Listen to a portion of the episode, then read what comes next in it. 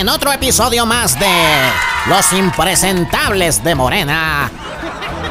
Les comparto la historia de Félix Salgado Macedonio. El personaje actualmente senador con licencia por Morena.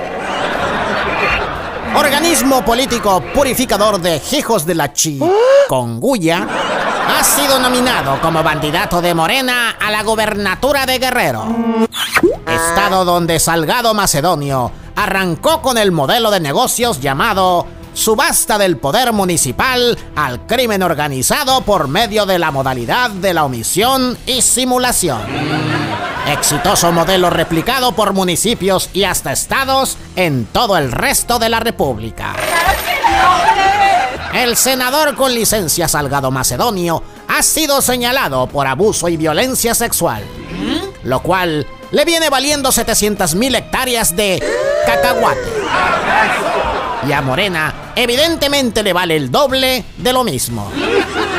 Morena es hoy por hoy, más que un partido o movimiento político, un síndrome que consiste en la purificación y desmemoria unilateral. Diagnóstico realizado con evidencia en su conducta general sostenida diariamente con singular cinismo y entusiasmo. Ay, no, ¿qué es eso? A Morena no le importa si le crees o no. Mientras tenga siempre la última palabra, ya sea para decir o para ser el último en criticar a quien lo cuestione. En cinco meses veremos si el síndrome de Morena se acentúa o empieza a controlarse mediante el único tratamiento probado para combatirlo. Los votos en su contra en las urnas.